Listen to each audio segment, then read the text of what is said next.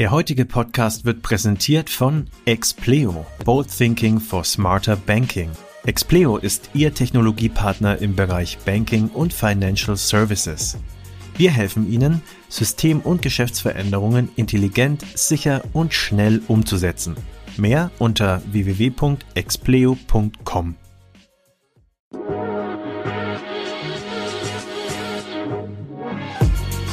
Payment and Banking, der Podcast aus der Mitte der Fin, Tech und Payment Branche.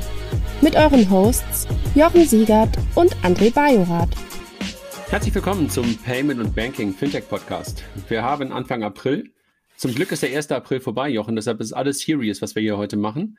Ähm, keine Aprilscherze, ja. Keine Aprilscherze. und Jochen und ich haben wieder die Ehre, auf den letzten Monat zurückzugucken. Im letzten Monat und auch schon im neuen Monat fand aber auch unsere PEX 2022 statt. Jochen, wie fandst du es? Sehr herausragend, äh, sehr, sehr viel tolles Feedback bekommen. Größere Location, 270 Leute vor Ort, 1000 im Stream, sind durch eine neue, neue Schallmauer gebrochen und viel, viel tolles Feedback bekommen. Ich fand in der Tat auch die Location sehr, sehr gelungen. Also ich will das nicht irgendwie selber loben, weil wir haben da ja auch nahezu gar nichts beizutragen gehabt. Aber ähm, Nicole und Julia, die es organisiert haben, haben, glaube ich, mit dem Tippi echt eine geile neue Location gefunden. Und äh, ich fand es einfach auch grandios von der Atmosphäre und habe das auch von ein paar Leuten gehört, ähm, die sowohl den Inhalt, aber wie immer, und das ist der Name ja auch mit Exchange immer genauso gewählt, den Austausch halt sehr, sehr genossen haben. Und wie du es gerade gesagt hast, neue Größenordnung, die wir normalerweise eigentlich nur von der Cryptix und von der Transactions kannten, ähm, hat, glaube ich, wirklich gut gefruchtet und hoffen wir mal, dass alle auch gesund wieder nach Hause gekommen sind, weil das fühlte sich schon zwischendurch ein bisschen bizarr an. So eng wie es war und so viele Menschen wie da waren, da hoffen wir einfach nur, ich stopfe auf Holz, dass es alles gut geht. Aber inhaltlich ja, das, das Interessante, äh, es gab ein paar äh, Kollegen, da warst du ja auch dazu, die immer oder meistens mit Maske rumgelaufen mhm. sind als Selbstschutz, äh, mhm. während andere etwas flexibler mit der Maskennutzung waren, weil äh, die schon durchgegangen waren durch äh, Corona. Und natürlich an den Plätzen haben die Leute äh, die Masken abgenommen, wie im x-beliebigen Restaurant. Aber äh, wenn man das noch nicht hatte, ist trotzdem die Gefahr sehr groß, dass da ein, zwei, drei Leute ähm, ähm, infektiös war, ohne es zu wissen. Ähm, und von daher war es ganz gut, dass dann diejenigen, die es noch nicht hatten, ähm, sich da nochmal geschützt haben. Genau, aber wir wollen nicht nur auf die Packs zurückgucken, das können wir nochmal separat machen, aber was ich gerne noch tue, ist für die, die ein Ticket hatten, sowohl online als auch vor Ort, die können sich das, was sie bisher nicht haben sehen können während der Tage, weil sie möglicherweise mit anderen Dingen beschäftigt waren oder weil sie mit Menschen gesprochen haben, können sich die Streams alle nochmal angucken, sind für die nächsten Wochen, so wie sagte mir Jochen jedenfalls gerade und Nicole kriegt hoffentlich keinen Herzinfarkt gerade noch verfügbar. Also noch sind sie nicht verfügbar. Das äh, dauert noch ein paar Tage, bis sie live gespielt werden. Also jetzt nicht sofort reingehen in die Webseite, ähm, aber dann werden sie ein paar Wochen verfügbar sein. Genau. Was aber auf jeden Fall auch da ist unter paymentexchange.com ist auf jeden Fall auch der Live-Blog, wo man auch nochmal nachlesen kann, was alles inhaltlich besprochen worden ist. Und was Nicole uns am Ende auch nochmal gesagt hat, ist der Termin für die nächste Banking Exchange Ende Juni in Frankfurt. Also wer Lust hat, dann hoffentlich äh, noch Corona-freier und entspannt auf einer Konferenz dabei sein zu wollen, kann sich das schon mal vormerken. Ich glaube, das ist der 23., 24. Juni, wenn ich mich recht entsinne. Jedenfalls, ich glaube, donnerstags, freitags wieder in dieser Woche um den 20. Juni herum werden wir in Frankfurt wieder das Thema Banking in den Vordergrund rücken. Jochen, aber wir wollen einsteigen in die News des Monats März. Und da gab es eine ganze Menge. Ich glaube jetzt keinen so einen wahnsinnigen Knaller, den wir sonst in den letzten Wochen und Monaten schon mal dabei hatten, aber durchaus das ein oder andere, was für die Community mit Sicherheit ganz interessant ist. Anfangen. Ja, ich glaube, ich glaube, die Knaller-Sachen, äh, die wir immer hatten mit den riesen Funding-Runden, die sind natürlich jetzt ein bisschen betroffen von der Korrektur der Börsen durch den, durch den Krieg. Ähm, und äh, deswegen, ähm, also es gibt vermutlich noch die eine oder andere äh, Finanzierungsrunde, die vor dem Krieg begonnen wurde und dann jetzt auch abgeschlossen wird. Aber so die großen Dinge, ähm, glaube ich, die waren erstmal. Jetzt müssen wir erstmal wieder durch ein kleines Tal und dann erwarten wir dann neue Finanzierungsrunden mit großen Dingen in ein, zwei Jahren. Genau, aber trotzdem wollen wir anfangen mit einer Finanzierungsrunde von einer Firma, die eigentlich, glaube ich, aus Bulgarien kommt, wenn ich mich recht entsinne. Payhawk, die mittlerweile zum Einhorn geworden sind und einen Trend beziehungsweise ein Thema auch als Mittelpunkt ihrer Aktivitäten hat, was momentan weiterhin eins ist, wo relativ viele Wetten drauf abgeschlossen werden. Payhawk kombiniert das Thema Payment und Spesenverwaltung und wollen halt für Unternehmenskundinnen sich so etablieren, dass sie der One-Stop-Shop sind. Also das, was wir in ein paar Podcasts auch schon mal besprochen haben, was die Kolleginnen und Kollegen von Moss unter anderem machen und auch ein paar andere und sind jetzt aber in den Unicorn-Himmel sozusagen aufgestiegen. Und das neue Kapital soll wie immer für den Ausbau des Produktteams, den Ausbau der Aktivitäten in ganz Europa ähm, genutzt werden. Aber darüber hinaus wollen sie halt auch in die USA gehen mit dem ganzen Thema. Was sagst du dazu? Äh, wir haben, ja, wir haben ja das ganze Thema jetzt auch ein paar Mal schon gehabt und besprochen von den verschiedenen anderen äh, Firmen. Interessant ist, dass ähm, da anders als bei anderen Segmenten plötzlich so viele Unicorns rumspringen. Ähm, ich hätte Kein eigentlich mal gedacht, all, ne?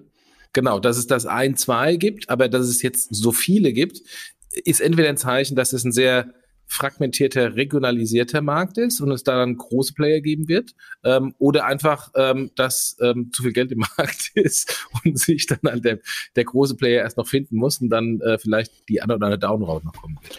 Naja, und es hat irgendwie auch eine, ich glaube, interessante Frage, aus welcher Richtung du kommst. Ne? Hier kommt man aus der Richtung Payment und Spesenverwaltung, ähm, auch eine Penta kommt ja eigentlich in die gleiche, kommt aus der gleichen Richtung, äh, nicht aus der gleichen Richtung, sondern besetzt das gleiche Segment, kommt aber aus der aus dem Bankkonto und aus der Karte heraus, ähm, hat aber das Thema Ausgabenverwaltung, Spesenverwaltung auch mit drin. Also ich finde es auch wirklich interessant, äh, wie das momentan abgeht und dass es jetzt jedenfalls noch keinen Winner Takes It All gibt, sondern noch einen sehr fragmentierten Markt.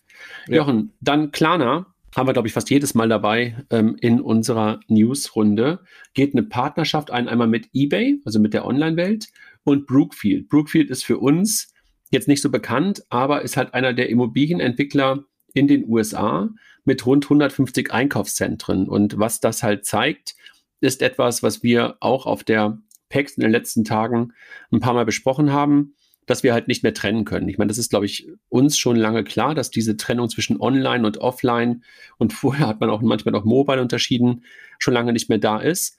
Du siehst es aber halt jetzt auch an so etwas, dass jemand, der aus der Online-Welt kommt, halt komplett in diesen Offline-Stores, in diesen Offline-Erlebniswelten ähm, Teil davon sein möchte. Und ich habe das, als ich kürzlich in England war mit meiner Tochter auch gesehen, dass Klarna im Checkout von so einem Sportladen auch mit drin war. Also an der Kasse schon, konntest dich registrieren, konntest mit der App sofort bezahlen, also auch den Self-Checkout auch sofort dort machen. Was sagst du dazu? Äh, ist eine, eine äh, total sinnvolle Weiterentwicklung ähm, der Value Proposition. Und wir müssen ja auch mal überlegen, ähm, bevor es dieses Buzzword Buy Now Pay Later gab, hieß das eigentlich ja ganz profan Absatzfinanzierung. Ähm, es gab Absatzfinanzierungsbanken oder Konsumentenfinanzierungsbanken, die das genau mit dem klassischen stationären Handel gemacht haben. Ähm, und, ähm, und insofern geht quasi äh, ähm, Klarna jetzt den Weg vom Online zum stationären Handel äh, und bietet äh, quasi über alle Absatzkanäle die, die Finanzierung sehr spannend in dem Kontext und das ähm, ähm, war ist auch meiner Sicht bei der bei der PEX ein bisschen zu kurz gekommen, auch bei dem ganzen bei Now Pay Later Panel, ist was für eine Veränderung des Geschäftsmodells Klarna eigentlich gemacht hat für den Handel. Denn ähm, Vorher war es so, äh, der Handel hat irgendwie mit irgendeiner Bank äh, eine Absatzfinanzierungslösung ausgehandelt, ähm, hat einen Revenue Share der Zinsen bekommen ähm, und, ähm, und für die Absatzfinanzierung nichts bezahlt. Es sei denn, ähm, der Handel wollte irgendwie ähm, den Absatz speziell fördern, dass er 0% Finanzierung dann äh, finanziert hat. Aber sonst war das für den Handel eigentlich eine kostenlose Zahlmethode. Jetzt hat Klarna das komplett einfach umgedreht.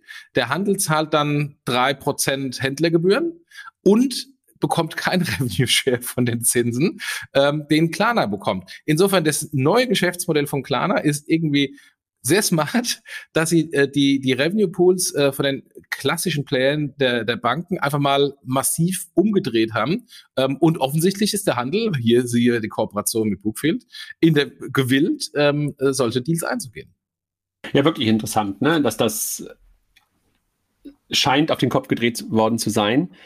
Aber das zeigt natürlich auch, wer auch in Teilen gerade Business treibt. Und das ist ja, glaube ich, auch etwas, was Klarna mehr und mehr machen möchte, dass sie den Kunden halt auch ein Stück weit versuchen, in ihrem Funnel zu halten und dann dem Merchant zuzuweisen. Ne? Also das ist ja etwas, Exakt. Das ist ja, glaube ich, und, genau diese, genau das, was sich da gerade gedreht hat. Und das Interessante ist ja, ähm, wir bei PayPal hatten ja ähm, immer versucht, in den stationären Handel zu kommen und haben es nicht geschafft, das, was wir im, im Onlinehandel hatten, in dem der PayPal-Button drauf gemacht wurde, mehr Volumen dem Händler zu bringen, das in den stationären Handel zu bringen. Deswegen sind alle PayPal-POS-Initiativen über, die ganzen Jahre immer und immer und immer und immer wieder gescheitert, weil es halt dann einfach eine andere Zahlmethode war. Und dann dazu noch eine viel teurere. Klarna ist jetzt die ersten, die das offensichtlich geändert haben, indem sie es tatsächlich schaffen, indem ich Klarna als Zahlmethode akzeptiere, dass ich mehr Umsatz generiere ähm, und dann natürlich ähm, auch gewillt bin, ähm, die Klarna-Gebühren zu bezahlen. Insofern, auch da hat Klarna den Schritt gegangen, an dem PayPal äh, über fast zehn Jahre äh, dran äh, gescheitert ist. Aber wenn wir jetzt trotzdem noch mal auf den anderen Anker von Klarna gucken, dann ist es ja auf der einen Seite, dass es dem Handel in Teilen gefällt oder halt sehr häufig gefällt, wie du es gerade beschrieben hast, weil mehr Umsatz kommt, weil möglicherweise sogar neue Kundengruppen durch Klarna in den Handel reingebracht werden. Gleichzeitig gibt es aber die andere Seite, nämlich den Verbraucherschutz, der ja einer ist, den wir, glaube ich, auch nicht hinten anstellen sollten. Und gerade bei den Buy Now, Pay Later Angeboten, wie wir sie in den letzten Wochen und Monaten mehr und mehr im Markt gesehen haben, durchaus ja auch kritisch gesehen werden können da will Klarna auch was machen. Ich glaube nicht unbedingt nur freiwillig, sondern verpflichten sich halt mittlerweile jetzt dazu, dass sie jetzt sagen, wir verlängern die Zahlungsfrist von 14 auf 30 Tage. Und sie wollen halt auch das Thema der Erinnerung noch mehr in den Vordergrund rücken, dass du halt nicht in diese, naja, Zinsfalle würde ich erstmal nennen, vielleicht hast du noch einen besseren Begriff dafür, reinstolperst, dass du einfach übersiehst, was du zu zahlen hast und dann in diese Überschuldungsgefahr reinläufst ähm, und gar nicht merkst, wie du wirklich plötzlich mehr und mehr Gebühren aufgedrückt bekommst. Und das ist, glaube ich, etwas, was vor allen Dingen jetzt auch durch die Verbraucherschützer, durch die Aufsicht getrieben, auch bei Klarna und auch bei anderen Buy Now Pay Later Angeboten mehr und mehr, wie ich finde, auch zu Recht in den Fokus gerückt wird. Wie siehst du das? Ja, wir haben ja da, wir haben ja da zwei äh, Bereiche, die zu berücksichtigen gilt. Der eine Bereich ist der, ist der Bereich der normalen Überschuldung. Das hatten wir, glaube ich, im Podcast ja auch schon mal diskutiert, äh, wo ich da prinzipiell sehr skeptisch bin, dass da irgendwie äh, Fast Fashion per, ähm, per Klarna äh, Finanzierung gekauft wird. Ähm, weil das ist natürlich dann der Schlüssel zur Überschuldung, dass ich dann ein Kredit nach dem nächsten aufbaue und irgendwann in diesem Kredit, Multi-Kreditkonstrukt zusammenbreche, weil ich gar nicht mehr in Lage bin, die Kredite zurückzuführen. Das ist das eine. Und das andere davon wirklich aber getrennt zu sehen, ist das Thema Inkasso ähm, und, ähm, und Rückzahlung des Kredits und Inkassogebühren. Und da war Klarna eigentlich immer einer, der ähm, die Inkassogebühren sehr früh oder Mahngebühren sehr früh schon in Rechnung gestellt hat. Äh, und selbst wenn auch das Geld gekommen ist, beispielsweise nur einen Tag verspätet, kam es trotzdem eine 5 Euro Mahngebührrechnung on top, die sie dann auch nochmal eingezogen haben. Und diese Late Payment Fees, äh, die ja auch in den USA immer so ein äh, äh, am Rande des Abzockens ähm, äh, bei, bei Kreditkarten sind, ähm, die ähm, versucht jetzt Klarna zu quasi zu strecken, indem man auch äh, 30 Tage Zahlungsziel hat und immer wieder diese Erinnerung bekommt. Das ist gut. Das löst aber das andere Problem der kompletten Überschuldung, dass ich zu viel Kredite aufnehme, nicht wirklich. Möglicherweise schafft es ein bisschen mehr Transparenz, ne? Und deshalb ja, auf, auf, der Kundenseite dann vielleicht dann auch die Awareness, dass man nicht noch das nächste Ding auch nochmal auf Pump kauft. Hoffen ja. wir mal darauf. Dann, Jochen, wir hatten gerade schon über Payhawk gesprochen und in die gleiche Richtung wieder ein bisschen anderer Einstiegpunkt ist Finway. Finway aus München, diesmal nicht aus Sofia, startet ein kostenloses Liquiditätsmanagement für KMU. Liquiditätsmanagement klingt hochtrabend, aber ich glaube, es ist einfach etwas, was wir, glaube ich, auch gerade sehen, was aus den großen Unternehmen, wo wir das schon kennen, ne? Liquiditätsmanagement kennst du aus SAP, kennst du aus anderen ähm, System, die Treasurer benutzen aus ähm, Corporate Treasury, ähm, aus, aus, aus Corporate Treasury ähm, Software Modulen, rutscht jetzt mehr und mehr halt runter auch in die KMU-Ecke und Finway macht das. Macht das halt, sind wir wieder beim Thema Open Banking. Äh, dadurch, dass sie halt zu 4500 Banken verbunden sind, die typische Zahl, die man halt immer wieder nennt, wenn man halt äh, über Volksbanken, Sparkassen und alle anderen spricht. Und haben zwei Varianten, eine kostenlose Standalone und halt ein Premium-Produkt ist ein Feature oder ein Produkt? Was glaubst du? Gute Frage. Ähm, ich würde es eher als Feature sehen. Allerdings ähm, für KMUs ähm, kann es tatsächlich ein, ein Produkt sein, was erstmal gestartet wird und dann mit weiteren Features ähm, angereichert wird. Aber die grundsätzliche Frage natürlich, wo, wer ist der Einstieg? Ist der Einstieg beispielsweise übers Banking und dann habe ich dann das als Feature über eine Kooperation? Ist der Einstieg übers äh, Steuersegment ähm, ähm, und dann habe ich sowas als Feature oder ist das das äh, Produkt und ich habe hinten dran Steuer und Banking integriert? Äh, das muss ich, glaube ich, noch zeigen. Jeweils drücken wir mal den Kolleginnen und Kollegen aus München die Daumen, weil in diesem Bereich, das haben wir ja gerade schon gesagt, gerade eine ganze Menge passiert und ich glaube, da wird es auch noch mindestens mal Kooperationen und dann im zweiten Schritt wahrscheinlich auch Zusammenschlüsse geben werden. Nect hatten wir, glaube ich, im Dezember im Podcast. Ich hatte, glaube ich, den Podcast alleine gemacht mit Benny, dem Gründer, einen der Gründer von Nect. Haben jetzt mittlerweile vier Millionen Nutzer. Und was ich auch immer wieder sehe in deren Social Media Aktivitäten, dass die eine der meist downgeloadetsten Apps in Deutschland sind. Immer wieder erstaunlich, wie ich finde weil die Use Cases ja vor allen Dingen Versicherungs-Use Cases sind. Jedenfalls waren sie es bis dahin. Jetzt aber scheinbar auch mehr und mehr in andere Verticals sich rein entwickeln und sind jetzt auch in Polen aktiv und noch in einem weiteren Vertical, nämlich in einer polnischen, nämlich bei Kanga Exchange, eine polnische Kryptowährungsbörse und sie machen den KYC für die Wallet-App. Wie findest du das? Spannend. Also wir haben ja, wir haben ja bei der auch bei der PEX äh, das Thema Ident ähm, rauf und runter diskutiert und da gab es ja teilweise auch die Fragen, ob ist denn Ident überhaupt ein eigen oder starke Idents wie hier äh, ein eigenes eigenständiges Geschäftsmodell. Ähm, hier und wir reden gleich nochmal über Adenau, äh, sieht man, das ist ein eigenständiges Geschäftsmodell. Allerdings ähm, wird es trotzdem nicht so häufig genutzt. Also wie oft öffnest du dann irgendwie ein Bankkonto oder, ähm, oder was ähnliches. Von daher ähm, ist diese Frage, äh, es wird wohl ein eigenständiges Geschäftsmodell, aber es ist eher ein Infrastrukturgeschäftsmodell als ein eigenständiges Produkt. Ja, wahrscheinlich. Aber ich finde es interessant, dass die Kolleginnen und Kollegen von NECT halt so ein Stück weit in eine andere Richtung gehen ne? und das Ganze halt ja, maschinenlesbar machen, maschinenlesbar genau. machen und halt sagen, ich habe dann auch wirklich eine Identität für den Kunden erzeugt, die er auch möglicherweise wieder benutzen kann und die App halt auch durchaus sehr stark im Vordergrund steht, weil sie halt sagen, das Maschinenauslesen von Identifikationsnachweisen, solange sie halt nicht wirklich digital zur Verfügung gestellt werden, das ist ja bisher bei den Personalausweis und sonstigen Identifikationsmerkmalen nicht der Fall, kann ich halt besser und auch genauer und fälschungssicherer, wenn man so will, automatisiert machen als durch einen Menschen. Und das ist ja eigentlich die These hinter NECT. Ne? Jochen, Bitpanda, nochmal Krypto. Jetzt haben wir gerade über den Kunden von NECT gesprochen, also die Kanga Exchange und Bitpanda wird in Österreich E-Geld-Institut. Da zeigt sich, glaube ich, gerade auch etwas, was wir immer wieder und sehr häufig gerade in der Kryptobörse sehen, äh, in der Kryptowelt, nicht in der Kryptobörse, in der Kryptowelt sehen, dass halt die Brücke in Richtung klassisches Geld, klassisches Fiat-System irgendwo da sein muss. Ne? Nicht nur muss, sondern extrem werden wird. Ähm, es gibt ja im Moment ähm, in, in Brüssel ähm, die noch nicht Gesetz, äh, äh aber demnächst wohl Gesetzgebung hinsichtlich äh, Krypto, wo ja am Anfang erstmal diskutiert wurde, ob Krypto komplett verboten wird. Jetzt scheint es sich darauf hinaus zu, zu, gehen, dass die non-hosted Wallets also sprich, ähm, äh, ich halte Krypto auf meinem eigenen äh, Computer, auf meinem eigenen USB-Stick und eben nicht bei einem regulierten Institut wie Bitpanda, äh, dass das verboten werden soll. Das hat auch in der Kryptoindustrie sehr viel, äh, sehr viel Aufregung geführt. Ich finde das gar nicht so schlimm, ähm, weil ähm, darüber werden quasi die Ein- Ausgangskanäle äh, kontrolliert. Ähm, damit ist dann äh, Geldwäsche ähm, und ähm, deinen und Shitstorm, deinen Shitstorm möchte ich jetzt gleich sehen. ich kriege die Kurve gleich.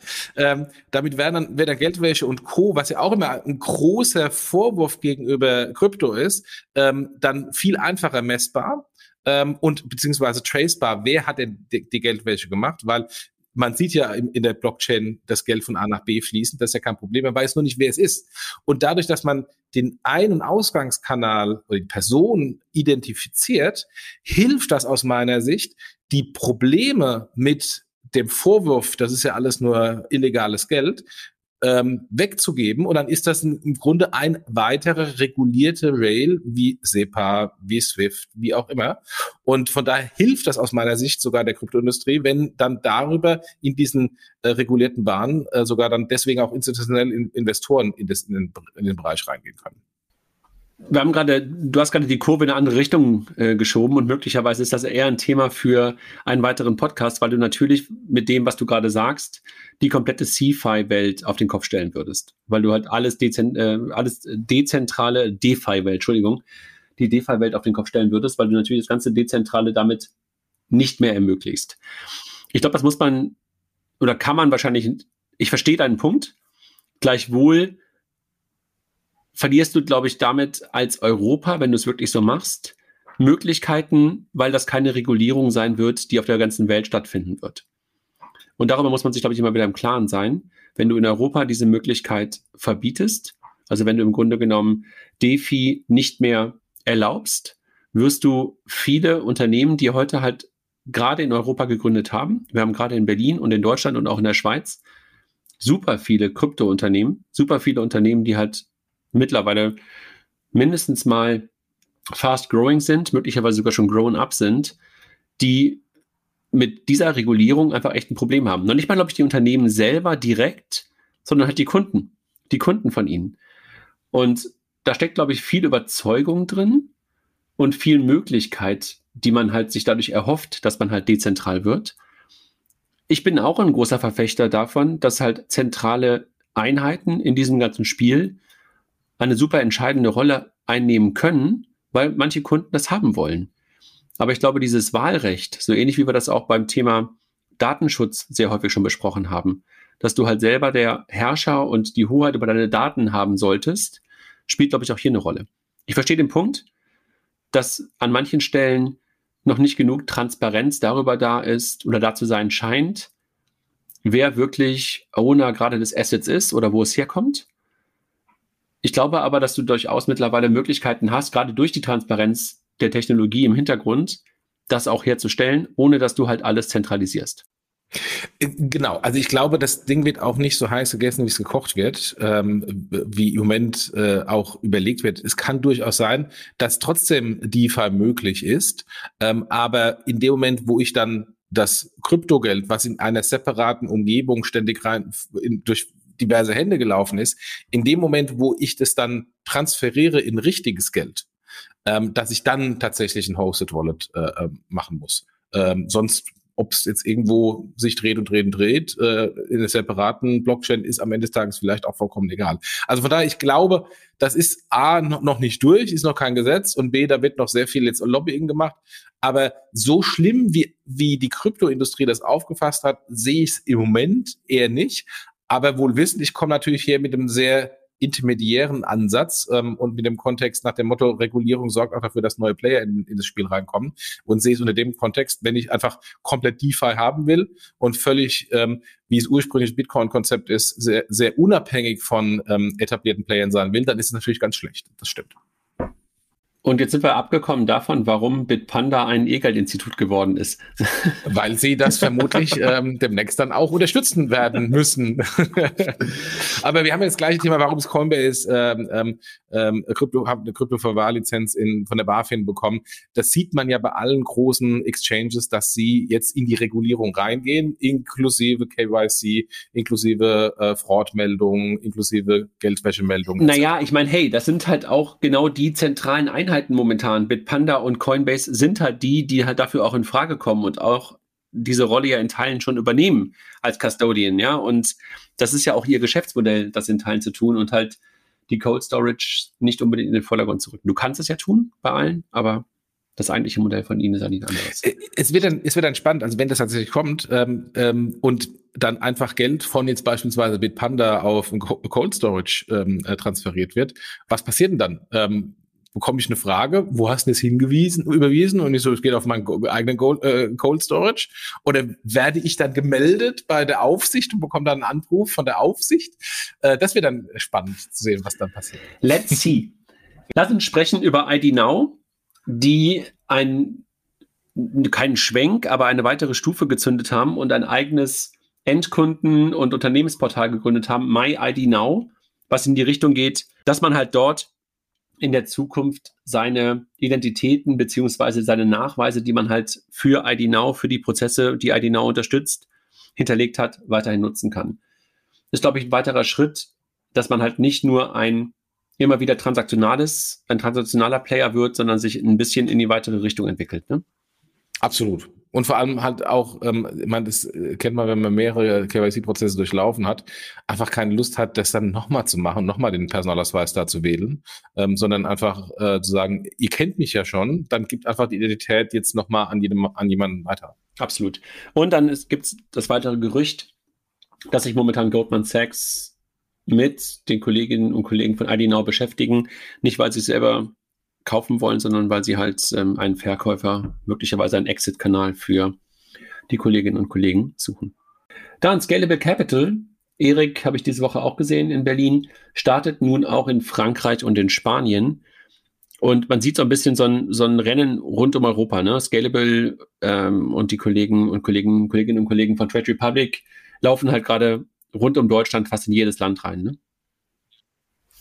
Und äh, ich meine, das finde ich ja so spannend, dass wir also in der ersten Generation der, der Neo-Broker oder der, der Direktbroker, die hießen aber nicht Neo-Broker, sondern Direktbroker, äh, also Ende der 90er Jahre oder Mitte der 90er Jahre mit, mit Consors und DAP und wie sie alle heißen oder hießen, die hatten das versucht und sind dann wieder zurück auf äh, nur den Heimatmarkt und haben sich darauf fokussiert. Ähm, es war nie so weit wie Scalable und, und, und Trade Republic. Und dass jetzt quasi nächste Generation gleich den äh, äh, ähm, möchte nicht sagen globalen, aber zumindest mal den äh, internationalen europäischen Ansatz ähm, an, den, an den Markt legen. Mal gucken. Und wann, irgendwann wird dann auch eine Konsolidierung drüber gehen. Da wird dann irgendeiner der großen amerikanischen Neobroker einen der großen europäischen Neobroker kaufen oder mergen und dann hat man wirklich einen globalen ähm, Neobroker, ähm, der ähm, das dann vielleicht mal macht, was zum Beispiel E-Trade mal versuchte, ähm, als, äh, als Broker aus USA nach Deutschland zu kommen. Dann haben sie das Deutschlandgeschäft wieder eingestellt. Vielleicht haben wir das jetzt im Neo-Broker-Bereich dann mal irgendwann mal wirklich einen globalen Player. Jedenfalls interessant, dass es gerade sehr stark aus Deutschland getrieben ist, ne? weil du halt Scalable und Trade Republic momentan hast. Und ich sehe momentan keinen anderen europäischen oder keinen anderen Player, der es aus Europa heraus genauso vorantreibt. Wir gucken alle mal auf Robinhood, aber das ist nachdem sie ja in UK sich wieder zurückgezogen haben, ausschließlich USA. Und ansonsten sieht man nicht momentan keinen, der das Thema so stark skaliert wie momentan Scalable und äh, Trade Republic. Könnte aus Deutschland heraus was Erfolgreiches entstehen, wenn halt dort kein ähm, Trading for Order Flow ähm, Verbot kommt. Das wird, glaube ich, das wäre, glaube ich, für die Kolleginnen und Kollegen echt ein Problem. Aber da gibt's auch noch diese, diese, ist es nicht britische da ähm, oder israelische äh, Brokerage Company, die du immer so skeptisch siehst, als äh, primär Wetten? eToro. eToro, genau. Die gibt's auch noch. Die kommen auch, ja, England sind, sitzen die, glaube ich, oder? Ja, das ist Wetten, genau.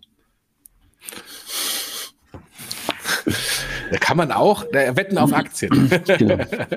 Dann die Arealbank, von der man ja ansonsten momentan immer relativ viel zum Thema Übernahme und ähm, möglichen weiteren Verkauf von einzelnen Assets hört, übernimmt Collect AI. Wie ordnest du das ein? Collect AI, ein Startup, was aus dem Otto-Umfeld entstanden ist für das Thema Inkasso-Management. Wie passt das aus deiner Perspektive ins Arealbank Business? Also ich äh, kratze mich immer noch am Kopf. Also Areal hat ja eine, ähm, eine, eine sehr stark oder sehr spezielles Geschäftsmodell, äh, vor allem im, im Real Estate äh, äh, Business. Also dass sie so Vermieterkonten ähm, ähm, anbieten, äh, auch Versorgerkonten, die ähm, große äh, Immobilien äh, bedienen.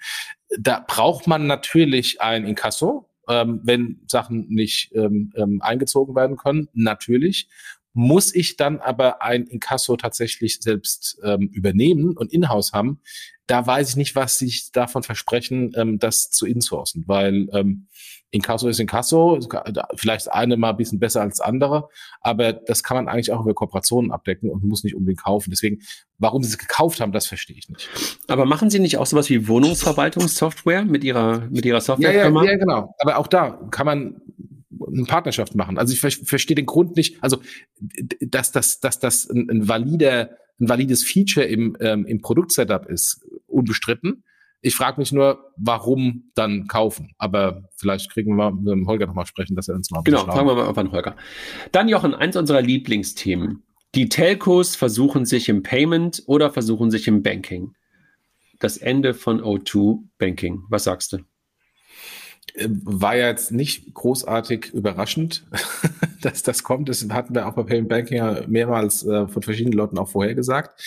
Ähm, ich war von Anfang an bei diesem Thema mehr skeptisch. Ich glaube, ich habe auch hier im Podcast so gesagt, so Motto, äh, was, was ist denn der Mehrwert? Ein paar, paar äh, Megabyte mehr Daten habe ich sowieso unlimited ähm, und ähm, mein Konto lebt in der Regel deutlich länger als mein Mobilfunkvertrag, der vielleicht ähm, alle zwei Jahre oder dann vielleicht äh, manchmal ein bisschen länger einfach gewechselt wird.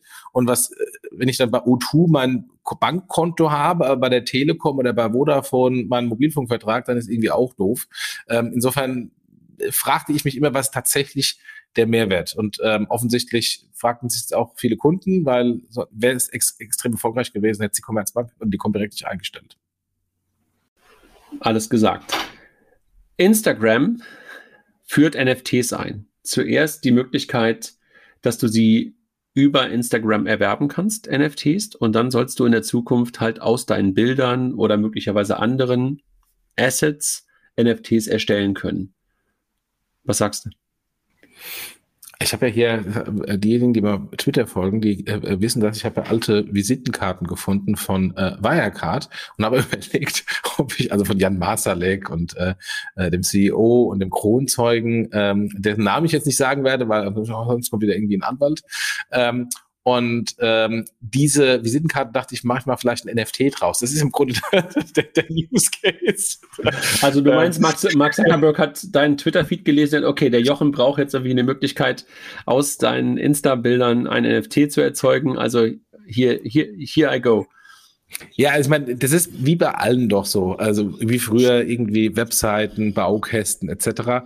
Ähm, man, es gibt da irgendwie eine neue Infrastruktur, eine neue Technologie und dann gibt es dann irgendwie Dienstleister, die den Zugang möglichst niederschwellig machen. Und NFT-Zugang ist im Moment noch nicht niederschwellig und ähm, vermutlich ähm, macht Instagram das dann mit einem Klick möglich.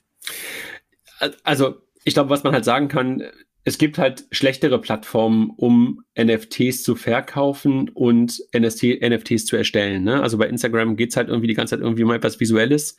Und ich glaube, in Teilen glauben die Menschen, die dort Content erstellen, dass das, was sie dort erstellen, durchaus auch schon einen Wert hat. Dass wir das mal so sagen. Und daraus dann ein NFT zu erstellen, ist, glaube ich, für die Creator Economy, wie sie sich ja, glaube ich, immer gerne nennt, könnte, glaube ich, interessant sein und werden. Und dann für das Meta, was ja als Unternehmen dahinter steht und das Metaverse, was ja als Produktwelt dann kommen soll in Zuckerbergs Vision, da brauchst du ja dann auch NFTs. Du brauchst ja NFTs, die dann halt auch im Metaverse für bestimmte Dinge genutzt werden können und die dann auch gehandelt werden können, weil das wird ja dann auch das Relevante in so etwas wie dem Metaverse sein, dass du dort halt auch Geschäfte machst. Und ich glaube, dass dann halt tokenisierte Werte und nichts anderes sind NFTs, dann dort halt auch das äquivalent für Geld sein werden oder teilweise äquivalent für so etwas wie Geld sein werden, also Tauschelemente oder halt Erwerbselemente. Und deshalb glaube ich, macht das in diesem ganzen Mosaik, wie ich da gerade Meta als Unternehmen wahrnehme, Sinn, was da momentan bei Instagram passiert. André, das, wir machen das ganz einfach. Sobald wir dann auch im Metaverse mal beide sind mit unserem Hologramm, äh, basteln wir uns ein, auf unserem Avataren ein, äh, ein Pulli, ein Hoodie oder ein T-Shirt mit meinen Wirecard-Visitenkarten ja. von Herrn Marsalek und Co. Äh, und da können wir uns dann differenzieren und als A als Payment Nerds outen ähm, und B äh, trotzdem irgendwie einen uniken, einen uniken virtuellen Hoodie besitzen. Alles klar, machen wir so. dann machen wir weiter mit etwas, was auch momentan noch sehr unique ist ist die Kolleginnen und Kollegen von Andresen Horowitz. Wahrscheinlich der VC mit dem größten Strahleffekt neben Sequoia, ähm, würde ich jedenfalls sagen. Ne? Also vielleicht könnte man ja. noch Peter Thiel so ein ja. bisschen in diese Richtung drücken, aber nein, eigentlich nicht wirklich. Nee, Thiel hat nicht so ein großer VC. Ich glaube nee. auch, ich würde sagen, Andresen Horowitz ist eigentlich der VC schlechthin. Bisher gar nicht in Deutschland aktiv gewesen. Ich glaube, kein Investment, jedenfalls keins, was man, was bekannt gewesen wäre, jedenfalls kein direktes, investiert in Payrails einen Payment-Dienstleister, ist eine Seed-Finanzierung, die dort gemacht wurde. Und wie PayRails schon der Begriff sagt, versucht halt ein Betriebssystem für Zahlungen für Unternehmen zu entwickeln. Also eher eine Infrastruktur, ein Infrastrukturthema. Interessant. Ich bin wirklich echt gespannt, was daraus wird, weil sie sich halt im Grunde genommen als Schnittstellen horizontaler Layer versuchen da zu etablieren. Erinnert mich so ein bisschen an Payment Service Provider, an Banking Service Provider. Ich glaube, man wird sehen, was daraus entsteht. Aber die Investoren, die reingegangen sind, neben halt Andreessen Horowitz sind halt ähm, HV Capital, also ähm, Holzbrink Ventures ähm, und halt auch der CFO von Delivery Hero und ähm, einige andere. Also wirklich namhaft und finde ich wirklich interessant. Was sagst du? Das erinnert mich sehr an ähm, TraxPay 1.0. Äh, das war ja im Grunde auch geplant oder gedacht äh, und gegründet als ähm, B2B und Integration in die Corporate-Systeme. Allerdings halt dann Anführungsstrichen nur SEPA. Und ich glaube, das ist der Riesenunterschied, warum Tracks bei 1.0 nicht funktionierte ähm, und, ähm, und hier jetzt äh, bei Payrails, dass es jetzt äh, im Grunde heute eine Vielzahl von verschiedenen Instant und nicht Instant äh, Payment-Methoden gibt, Karte, SEPA, nationale ähm, Settlement-Systeme. Und ähm, dann natürlich darüber auch beispielsweise ein Least-Cost-Routing oder FX-Optimierung ähm, äh, möglich ist. Ähm, und äh, von daher ist dann die, Ko die Komplexität, die existiert, wird hier weggenommen für die, ähm, für die Unternehmen. Und das ist prinzipiell eine, eine spannende Vision. Mal gucken, ob sie das dann auch wirklich umgesetzt bekommen. Denn die Herausforderung ist, ähm, Payment für Unternehmen ist ja eigentlich eher ein Commodity und extrem günstig. Und wie kann ich denn tatsächlich da auch signifikant Revenues machen im Vergleich zu Playern wie der, der normalen Hausbank, die das auch ermöglicht? Absolut. Was wir aber, glaube ich, sehen, ist, dass spätestens, wenn man so etwas sieht, Retail-Fintech ein Stück weit vorbei ist. Wir haben jetzt gerade relativ viel gesehen im Bereich Small Medium Businesses. Aber jetzt geht es, glaube ich, wirklich auch in Richtung Unternehmen, ähm, so jeweils wie das hier scheint. Und das ist, glaube ich, echt nochmal ein ganz anderer Markt. Du hast es ja gerade mit TraxPay angedeutet. Ihr habt das damals schon sehr, sehr früh in eine andere Richtung getrieben damals vielleicht sogar schon fast zu früh, wenn man ehrlich ist. Und diese Modelle kommen, glaube ich, jetzt auch. Das liegt aus meiner Perspektive auch nochmal an zwei Treibern, die darunter liegen, nämlich das Thema vorhandener APIs und Schnittstellen auf Bankenseite beziehungsweise auf Dienstleisterseite und dieses Connecting the Dots, so wie das Steve Jobs mal vor langer, langer Zeit schon gesagt hat, hast du halt jetzt mehr und mehr halt auch im Unternehmensumfeld. Und das, was wir halt als Endkunden mittlerweile alle gewohnt sind, dass diese Daten irgendwie zusammenkommen, erwarten mittlerweile halt auch modernere Treasurer, modernere CFOs. Und deshalb sind, glaube ich, auch solche Lösungen mittlerweile vom Timing her jetzt richtig an der Zeit. Absolut. Also alle, alle, ich meine, das ist ja unser Hauptbusiness, alle äh, Corporate-Anwendungen ähm, im Corporate Banking ähm, werden digitalisiert, entweder von den etablierten Playern oder von den Disruptern. Und ähm, jetzt kennen wir natürlich auch die Geschwindigkeit ähm, der etablierten Player. Äh, deswegen erwarte ich da noch sehr viel Innovation auf der Disruptor-Seite. Dann lass mich übergehen zu einem neuen Fonds, den Ramin Niromand, den wir beide sehr gut kennen, und Michael Hock aufgelegt haben, die Embedded Capital ähm, gestartet haben, also eigentlich ihren ersten echten Fonds. Ich würde FinDeep nicht wirklich als Fonds bezeichnen, weil das war Company mhm. Building, sehr häufig gerade auch in der Kooperation bei jedem Unternehmen mit neuem Geld. Und jetzt ein 100 Millionen Fonds, was ich ehrlich gesagt für den Erstfonds echt viel Geld finde. Ja, finde ich jetzt nicht. Also kenne ich auch äh, etliche Early-Stage-Fonds auch vor ein paar Jahren, die schon teilweise mehr geraced haben. Ähm, ich finde es allerdings ähm, für so einen Nischenfonds, weil das, wir reden jetzt nicht irgendwie generell Fintech und generell Krypto, sondern wir reden jetzt hier speziell ähm, über Embedded ähm, und äh, Infrastruktur für, K äh, für, für KMU-Plattformen. Ähm, das ist schon sehr nischig. Zeigt aber, wie gerade eben schon gesagt, ähm, alle Prozesse und Produkte auf der Corporate Bank Seite werden früher oder später digitalisiert. Und ähm, hier gibt es offensichtlich Menschen als LPs, ähm, die ähm, 100 Millionen reinsetzen, wenn man überlegt, dass so ein, dass so ein Fonds 2, 3, 4, 5 x zurückzahlt, weiß man, was da auch erwartet wird an Returns und an Erfolg, äh, erfolgreichen Geschäftsmodellen, die ich auf jeden Fall kommen sehe. Wir hatten ja jetzt, glaube ich, schon ein eines der finanzierten Fintechs auf der PEX, ne? Die Kollegen, die halt rund um das Thema Ärzte, ähm, Software, ähm, Ärzterechnungen dort ähm, ähm, losgelaufen sind, die waren, glaube ich, in einem Panel dabei. Ich bin gespannt. Freuen wir uns drauf. Dann UpWest, ein Fintech aus Berlin, erhält eine Lizenz für Kryptoverwahrung und Wertpapierhandel. Und UpWest positioniert sich als B2B-Plattform als API-Layer, auf der Dritte ihre Lösungen bauen können. Also du siehst hier wieder, dass da eine Infrastrukturebene entsteht, so ein bisschen wie wir das bei, ich habe das vorhin schon kurz gesagt, bei Payment Service Providern, bei Banking Service Providern gesehen haben. So siehst du jetzt auch hier Service Provider rund um das Thema Wertpapier, rund um das Thema Krypto, die entstehen, inklusive der richtigen Lizenzen, auf der dann wiederum dritte Lösungen für Kunden anbieten können. Und das ist halt eine weitere Lizenz, die rausgegeben worden ist von der BaFin. Und was ich interessant finde im Umfeld der Crypto-VWA-Lizenz, dass die bisher nur an neue Player rausgegeben wurde. Und ich habe noch keinen etablierten gehört. Hm. Gut, Jochen sagt nichts weiteres dazu. Ja, ähm, du hast alles gesagt. Dann die Solaris Bank macht das erste Mal auch etwas im Bereich Wertpapiergeschäft mit FINA und bietet jetzt eine White-Label-Lösung für das Wertpapier Wertpapiergeschäft an. Das war für mich eine etwas verwirrende Meldung letzte Woche bei ähm, Heinz-Roger Doms, weil es so klang, als wenn die Solaris Bank die Lösung von FINA benutzt, aber ich glaube, es ist andersrum, dass FINA die Lösung der Solaris Bank benutzt, die ja bisher Konto und Karte sehr gut konnte und ein Stück weit Krypto und jetzt aber halt auch Wertpapiergeschäft unterstützt. Total logische Weiterentwicklung. Ähm, mal, mal gespannt, was wir für Anwendungen da darauf, dann sehen. Ja. Dann haben wir noch eine weitere Meldung, die nächste Ausbaustufe bei GiroPay. GiroPay ist jetzt im Grunde genommen die Marke für alles das, was in der digitalen, im digitalen Payment der deutschen Kreditwirtschaft vorhanden war. Und PayDirect, GiroPay und Quid laufen jetzt alle unter dem Namen GiroPay zusammen. Was sagst du ja. dazu?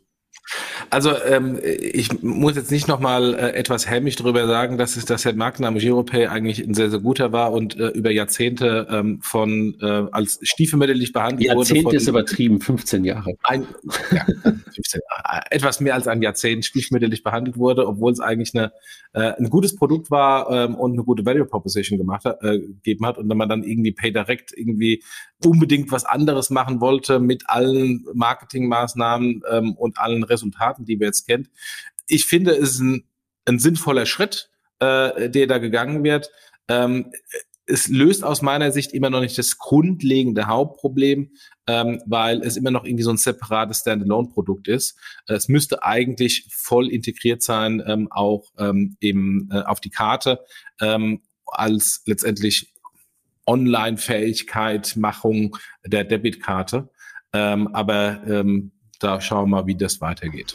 Und was jetzt ähm, äh, wichtig war für die Kolleginnen und Kollegen, dass das Bundeskartellamt keine Bedenken dagegen hat. Das ist immer ein bisschen lustig, wenn ich, wenn ich eigentlich darüber nachdenke, weil ich immer denke, das Kartellamt kommt dann ins Spiel, wenn wirklich jemand marktbeherrschende Stellungen hat. Ah, das, also Marktbeherrschende haben natürlich die Shareholder hinten dran, ja. aber nicht das Produkt. Ich verstehe ähm, schon, ich verstehe schon den Grund, warum man das fragt. Äh, das eigentliche, das eigentliche Problem ist ja, ist ja eher ähm, hinsichtlich, ähm, braucht es eigentlich das Kartellamt in dem Kontext überhaupt? Weil das Kartellamt ja natürlich nur auf potenziell marktbeherrschende Stellung in Deutschland schaut. Und dann natürlich ist das unter den deutschen Banken relevant, aber wenn wir da schon eine Stufe höher gehen und das europäisch angucken, spätestens dann äh, sind auch die Shareholder nicht mehr marktbeherrschend. Ähm, also von daher ähm, ist das auch so ein bisschen alte, alte Regulierung trifft auf neues Geschäft, äh, was es ganz anders sieht. Die Sparkasse Bremen, Jochen, gründet das Sachwert Invest. Und ich finde das deshalb spannend. Der Kollege, der bei der Sparkasse Bremen jetzt als CDO, glaube ich, ist seine Rolle im Vorstand, das ganze Thema vorantreibt. Ähm, war vorher, glaube ich, auch mal ähm, im Findieb-Universum und davor, weiß ich gar nicht genau, Deutsche Bank oder irgendeine andere Bank unterwegs. Und was die halt machen, ist, dass sie halt eine, jetzt hier angefangen haben, das erste Mal, digitalisierte Vermögenswerte unter Beteiligung einer Sparkasse anzubieten. Also das, was wir vorhin schon kurz als Tokenisierung von Assets äh, im Rahmen von NFTs besprochen haben, passiert jetzt hier durch eine Sparkasse. Das, was die Sparkasse Bremen da, glaube ich, momentan tut, ist relativ weit vorne, oder? Die ist sowieso beeindruckend, weil die auch schon früher ähm, äh, beispielsweise im Kreditgeschäft auf offene Drittplattformen gesetzt haben und eben nicht äh, der Meinung war, ich muss alle Produkte selbst entwickeln als äh, Inhouse-Sparkassenprodukt. Wenn es vielleicht äh, für den Kunden ein Produkt draußen besser gibt, was er sowieso nutzt, dann kriege ich wenigstens noch einen Revenue-Share. Insofern äh, ist diese sehr, durchaus sehr kleine Sparkasse da sehr innovativ unterwegs. Aber wir müssen natürlich schauen, ähm, und das ist mein, mein eigentlich Hauptproblem da, ähm, das ist halt eine innovative Sparkasse, aber das hat halt wirklich nur diesen kleinen lokalen, regionalen Fokus ähm, und hilft dann halt dann einer Sparkasse in möglichst keinen Namen nennen, damit wir nicht irgendwie ähm, äh, Fingerpointing machen, eine andere Sparkasse mit einem anderen deutschen Städtenamen nicht notwendigerweise weiter, weil es erstmal halt nur ähm, regionalen Bremen ist. Total. Also das hilft der Sparkasse in München oder sowas erstmal kein Stück weiter. Außer, dass es sich jemand traut und möglicherweise als Beispiel dient, dass dann halt der zentrale Dienstleister das dann irgendwann möglicherweise übernimmt. Aber trotzdem Glückwunsch ähm, in die nahe Hansestadt Bremen. Dann Yokoi, und wir hatten vorhin schon sehr viel über das Thema KMU, sehr viel über das Thema Ausgaben- Spesenmanagement gesprochen und hatten auch schon über ein paar VCs gesprochen. Und hier jetzt ein anderer Signaling-VC, nämlich Sequoia, der in das Schweizer Unternehmen investiert, eine 80 Millionen Runde. Und das ist auch mal ein Cap-Table, den würden sich, glaube ich, viele Leute wünschen. Mit Speed Invest dabei, Visionaries Club dabei, Ballerton Capital dabei, ähm, also wirklich die Swisscom noch dabei ähm, und jetzt halt Sequoia. Und es geht wieder um das Thema Spesenmanagement für KMU. Auch da ähm, zu viele, zu viele Player, auch schon zu viele große Player, die genau das Gleiche anbieten. Ähm, ich glaube da nicht dran, dass ähm, es so viele große Player mit so großen Finanzierungsrunden ähm, auch dauerhaft geben wird. Da wird es auch eine Konsolidierung geben. Ähm, wenn ich jetzt hier den Cap Table anschaue, ähm, würde ich mal davon ausgehen, dass die eine deutlich bessere äh, Grundvoraussetzung haben, äh, den, äh, den Markt zu konsolidieren als ähm, ein Unternehmen mit weniger namhaften Cap Table. Wir lassen uns, wir sind gespannt und äh, sind gespannt, was daraus wird. Dann gab es noch eine Meldung in den letzten Tagen, dass PayPal RatePay als White Label Rechnungskauf-Solution integriert hat. Das wurde, glaube ich, auch auf der PEX von Miriam nochmal erwähnt. Und du hast ein bisschen recherchiert und hast rausgefunden, was genau damit gemeint ist. Nämlich nicht, dass PayPal in Standardprodukt RatePay integriert hat, sondern dass PayPal etwas anderes gemacht hat. Willst du uns ein bisschen aufklären? Ja, also ähm, ich habe das auch erstmal nicht verstanden, so nach dem Motto, äh, PayPal hat, also weil noch als, als ich bei PayPal war, hat er sogar extra ein Startup gekauft, hat die globale PayPal-Credit-Plattform für Rechnungskauf ähm, integriert warum jetzt plötzlich RatePay, was ist denn da schiefgelaufen, ähm, dass das Inhouse-Produkt gestorben wird oder getötet wird.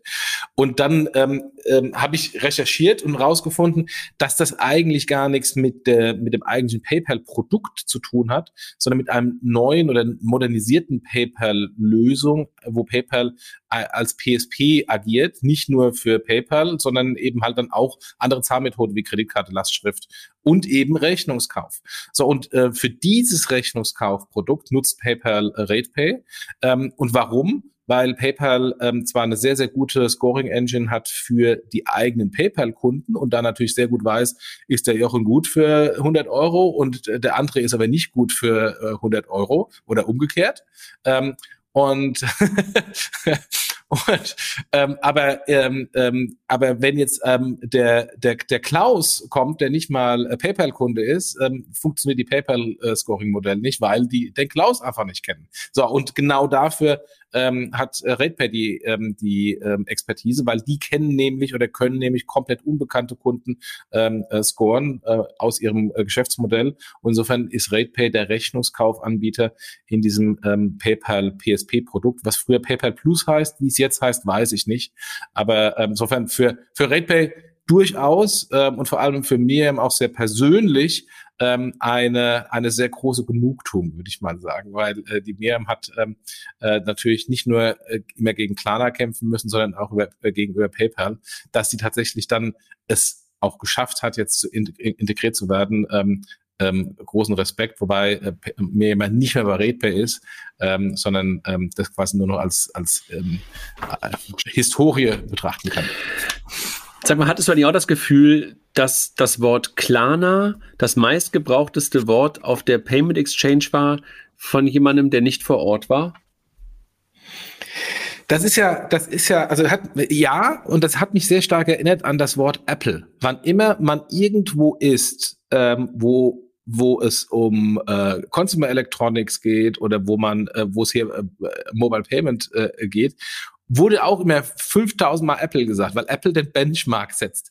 Und das Coole ist dann, dass diejenigen, die den Benchmark setzen, da gar nicht nötig haben zu kommen, weil sie einfach so hellstrahlend sind. Und nicht auf der gleichen Dimension wie Apple, aber ähnlich ähm, habe ich das Gefühl, passiert das im Moment bei Klarna, ähm, die natürlich in wir haben ja vorhin auch schon gesprochen hier über den stationären Handel, die in vielen Bereichen den Benchmark setzen, die natürlich eine wahnsinnige Marktkapitalisierung haben, die wachsen ohne Ende. Und da gibt es natürlich andere, die sich daran abarbeiten im positiven, aber auch abarbeiten im negativen Sinne. Ist mir nur so aufgefallen. Ich habe es, glaube ich, Teenage-Sex genannt auf der, ja. auf der, auf der Jeder spricht drüber, aber keiner hat genau. Oder sie sind nicht da. So, dann gehen wir auf die Personalia-Seite. Caroline Caroline Jenke, die auch schon mal bei uns im Podcast war und auch schon auf der Bühne der PEX, glaube ich, ein oder zweimal, verlässt Fintech Systems und geht zu Pliant, noch ein Unternehmen rund um das Thema Spesenmanagement, Kartenmanagement für Kleinunternehmen. Ja gut, das, ähm, äh, Fintech Systems nach der Übernahme kann natürlich sein, dass da jetzt auch so ein bisschen Reshuffling ist ähm, oder auch ähm, einzelne Funktionen weggezogen werden. Äh, von daher Gratulation für die neue Ro äh, Rolle. Genau. Dann Jörg Strelau wird als wird neuer CEO bei NetID. Ja, gibt es die noch? Ich habe das gesehen, so, ach, wusste ich gar nicht, dass die überhaupt noch gibt. Ähm, aber ähm, äh, ich habe das kürzlich mal irgendwann gesehen, als ich. Ich sehe die nicht, ich sehe die nicht. Ich habe das letztens kürzlich mal gesehen, als ich mich in das Web.de-Konto meiner leider verstorbenen Mutter eingeloggt habe. Und da war plötzlich ein NetID-Konto. Ah, okay. Das ja, habe ich mal gesehen. So war's. Also ich, ich sehe ich seh das nicht. Äh, ich habe da aber auch kein Web.de-Konto. Ähm, ich auch nicht mehr. Ja. Wahrscheinlich habe ich noch eins, historisch, wie ich glaube, ich auch noch ein Yahoo-Konto habe. Ja, ich habe noch ein GMX, aber da, da, da ziehe ich, äh, das ziehe über äh, Pop3 und nicht über Weblog. So, dann Greenfield One, einer der ersten Kryptofonds aus Deutschland, erweitert die Führungsebene. Und da kommt ähm, jemand Neues mit rein, der vorher bei Binance war, also sozusagen thematisch total gut dort reinpasst. Ähm, und ja, kommt als Partner mit in das ganze Thema mit rein. Ähm, Glückwunsch hier nach Hamburg, zu Greenfield, Hamburg und Berlin. Ja. Dann Viktor Stopper wird Deutschlandchef von Revolut. Was sagst du? Das finde ich spannend, ähm, dass äh, Revolut jetzt auch tatsächlich den bisher so etwas stiefmütterlich behandelnden deutschen Markt äh, und Anführungsstrichen den N26 überlassenen deutschen Markt ähm, offensichtlich jetzt strategischer äh, bedient ähm, ist eine klar, aus meiner Sicht eine klare Kampf, äh, Kampfansage an N26. Kampfansage. Eigentlich rennen sie ja vorweg. Ja, sie rennen vorweg europäisch, aber in Deutschland ähm, sind sie jetzt nicht sehr groß. Ähm, insofern schon eine Kampfansage an, 6, an N26, dass sie jetzt N26 im Heimatmarkt auch angreifen. So verstehe ich das. Dann, Luco verstärkt sein Führungsteam in Berlin und was man, ich, nochmal in, in, in, den Kopf bekommen muss, Koja, damals mal gestartet als ein super vielversprechendes, eines der ersten Insure-Techs aus, aus Berlin, ähm, ist er jetzt zusammengegangen mit Luco und, ähm, glaube ich, übernommen worden. Ähm, und jetzt haben sie halt eine neue Spitze unter Luco Insurance AG aufgebaut. Ja. Dann TrueLayer, Open Banking Anbieter aus UK, gewinnt einen ehemaligen Amazon-Vorstand als Vice President für EU Sales. Den David Exposito, ich kannte den nicht, aber ich bin kurioserweise bei, bei Amazon extrem schlecht vernetzt. Also entweder gehen die auch nicht auf Konferenzen ähm, oder sind nicht so outgoing ähm, äh, im Generellen. Ich bin, habe ganz wenig Kontakte zu Amazon. Ich glaube, das liegt oft daran, dass die Menschen, die halt dann für diese amerikanischen Unternehmen in Europa arbeiten, sehr häufig halt entweder nur rein exekutiv unterwegs sind oder halt in so Sales-Rollen unterwegs sind und deshalb fallen die, die möglicherweise auf Konferenzen oder sowas nicht so richtig auf. Und teilweise auch nichts sagen dürfen, weil alle relevanten äh, Messages ähm, mit USA abgestimmt werden müssen. Ja, das, das liegt aber manchmal auch vielleicht an der Rolle, dass du halt einfach in ja. Anführungszeichen Sales für bestehende Produkte machst oder einfach nur exekutieren darfst. Ja, ja. Jochen, das war's mit den News in diesem Monat. Hast du noch was ja. für die Runde? Nö, nö ähm, außer, außer ähm, der letzte, die letzte News war ja etwas äh, in Moll. Äh, die Grundsituation hat sich ja leider nicht verändert ähm, hinsichtlich politischen Umgebung, aber insgesamt, glaube ich, ist, sieht man auch an den Börsen, ist äh, ein ähm, bisschen Optimismus zurückgekommen.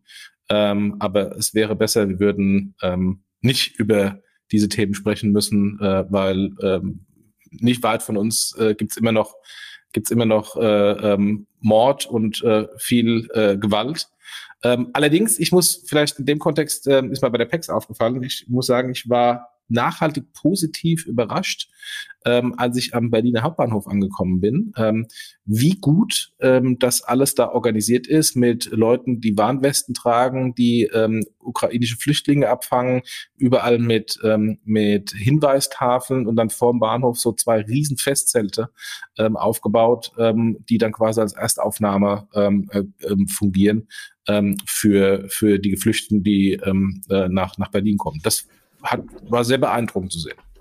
Also ich kann das ja ganz persönlich sagen, weil wir ja auch zwei ukrainische Flüchtlinge aufgenommen haben, die jetzt mittlerweile seit drei Wochen äh, bei uns wohnen.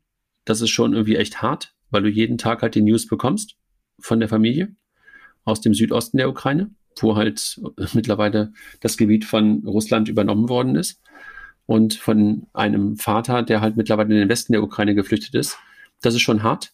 Und das, was du gerade beschrieben hast äh, vom Berliner Hauptbahnhof, habe ich gestern auch wahrgenommen. Was mir ein bisschen, in Anführungszeichen, Sorgen für die Stimmung bei uns macht. Ich hatte das Gefühl, dass dort ganz, ganz, ganz, ganz viele Flüchtlinge aus verschiedenen Nationen angekommen sind. Und ich hoffe nicht, dass da jemand gerade im Kreml ein ganz, ganz böses Spiel auch mit uns spielt und plötzlich irgendwelche Korridore aufmacht, in Anführungszeichen. Das sollte uns nicht davon mhm. abhalten, diese Menschen aufzunehmen. Don't get me wrong. Aber wir wissen alle, was das plötzlich dann wieder ja. verursachen ja. kann. Und ja. äh, ich hatte gerade mit, mit unserem gemeinsamen Freund Arnulf gesprochen, der übrigens gestern einer von den Volunteers am äh, Bahnhof war. Deshalb war der gestern früher von der PEX weg, weil er halt den ganzen Nachmittag bis Abend dann dort war und die Menschen in Empfang genommen hat. Und der war halt auch ah, ähm, okay. nachhaltig ähm, beeindruckt in jeglicher Hinsicht von der Organisation, die du beschrieben hast auf der einen Seite, aber halt auch von den Schicksalen, die er mitbekommen hat. Ja, klar, ja. Total. Also Moll bleibt ja. Leider. Leider, genau. Jochen, danke dir Gut, für die, gut, für die das war der April. Stunde. Mal gucken, wie, äh, das war der März, mal gucken, wie der April wird. Genau. Schönen Tag, schönen Mach's Samstag gut. dir. Tschüss. Tschüss.